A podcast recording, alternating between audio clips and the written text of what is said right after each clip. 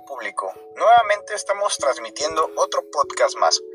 Este es Podcast 1 Mucho Ruido, con su servidor Luis Campos. Nos encontramos con una nueva obra literaria, la cual tiene el nombre de Mucho Ruido, Pocas Nueces. Este libro es escrito por la autora Amelia Sotelo. La historia se basa en María Paz. María Paz creció en un orfanato, digamos que no era de las niñas mejores portadas de ahí. Le gustaba junto a su amiga Isadora molestar a los niños desválidos.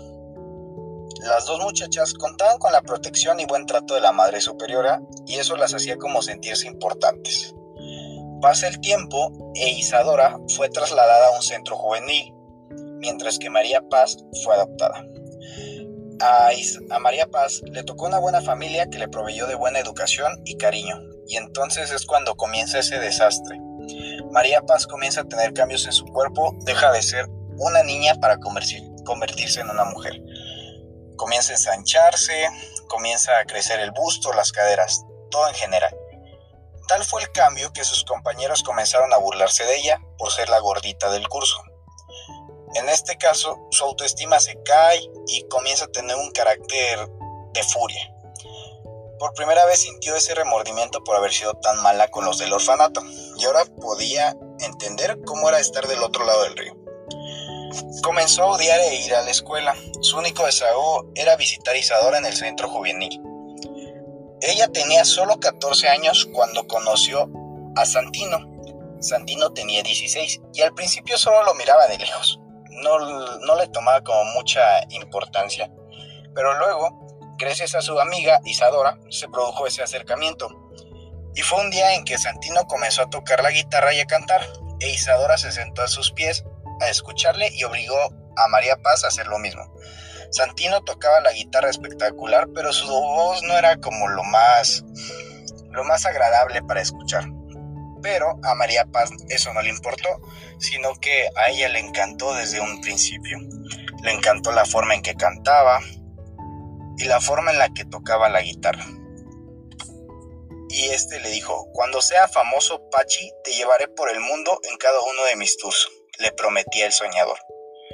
Ella le respondía que, claro, que sí, Santi, yo siempre te apoyaré, totalmente enamorada de Santino. Pero pues, ¿qué le podemos hacer? Así es la vida.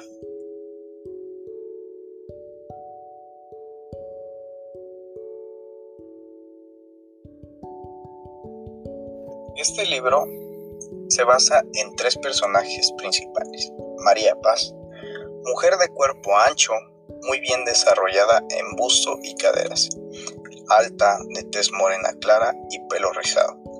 Santino es el típico galán, soñador de barba cerrada, tez blanca, pelo negro, músculos bien desarrollados, mirada penetrante y de buen vestir.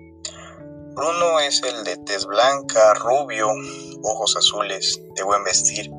Tiene al parecer dinero, constantemente regala cosas. Un hombre muy formal y propio, trabajador y perseverante. También consta de dos personajes secundarios, llamados Isidora y Amanda. Isidora es problemática, fiel compañera y algo orgullosa. En la cuestión de la forma de ser de María Paz, encuentro de que es una persona muy mm, amorosa, no, nunca quiere, es muy aferrada, se cierra mucho, trata de conseguir algo donde no, donde no debe. Y es una persona llena de amor, sincera, muy linda y muy amable en general. Santino es como el todas mías, puedo hacer lo que yo quiera, cuando quiera, con quien quiera. Y piensa que nunca va a pasar nada malo, pero pues no. Bruno es una persona muy tímida y tonta a la vez. No quiere expresarse más allá. No quiere demostrarle su verdadero amor a María Paz. Se cierra un poco también. Em, en la cuestión de los físicos de, Isidora y Amanda no menciona mucho, pero yo me las imagino a Isadora como de tez blanca, pelo corto negro y vestimenta tipo emo. Amanda como morena, algo bajita y vestimenta de oficinista.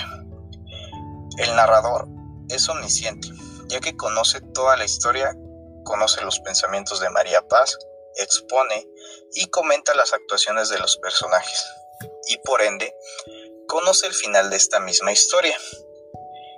En la argumentación nos encontramos con que la historia se deriva por un enamoramiento a primera vista de adolescentes. Lo típico, te prometen siempre un amor verdadero y terminas decepcionándote ya cuando son adultos. Nunca se enamoren, dato curioso. El tiempo, pasa el tiempo y tiene la esperanza de estar con esa persona que ama a como del lugar. Aquí encontramos un poco de mediocridad por parte de María Paz. No puede vivir sin Santino. Santino es algo ingrato y no le da nunca lo que recibe de ella. No regresa a lo mismo. Eh, aparece un nuevo pretendiente para María Paz, pero es un admirador secreto. Ella no sabe quién es y se crea un triángulo amoroso. Este constantemente le lleva cosas a su puerta, desayunos, cafés, arreglos, etc. Pero nadie sabe con certeza quién es, es esta persona. Su nombre es Bruno.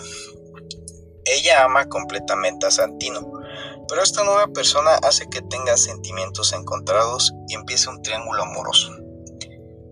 En la cuestión del tiempo se encuentra en la época actual del siglo XXI. Sí, la historia comienza cuando eran adolescentes o preadolescentes, pero ya como tal la historia tiene su, su desarrollo ya, ya estando grandes, ya siendo adultos, ya teniendo una profesión. En la cuestión del espacio no menciona, pero me parece que es en Estados Unidos, porque en la historia menciona que trabaja en una editorial muy reconocida ya siendo adulta.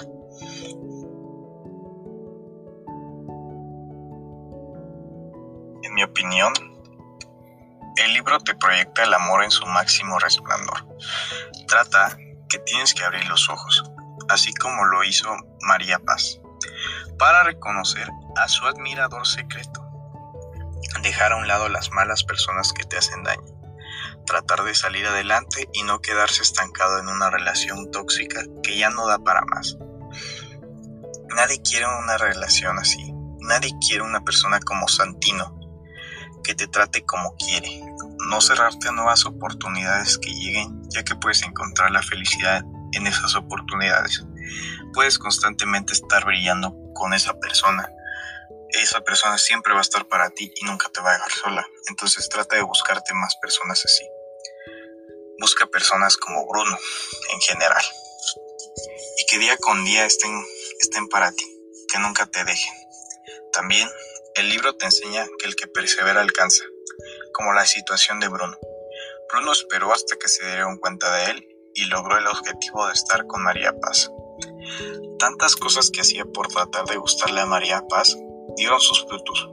Una cosa que también te enseña el libro es aprender a tomar decisiones buenas por cuestión de actos. Por estas razones, yo sí recomiendo el libro. Es un libro que te hace experimentar realmente lo que es el amor y nos hace ver cómo nos podemos equivocar constantemente. Somos humanos y nos equivocamos, pero nunca es tarde para abrir los ojos. Este es un libro muy bueno para todos esos amantes de las obras románticas literarias. Yo me despido de ustedes, mi bello público, y les doy las gracias por haberme escuchado todo este tiempo. Su gran y fiel amigo Luis Campos nos vemos en otro podcast más.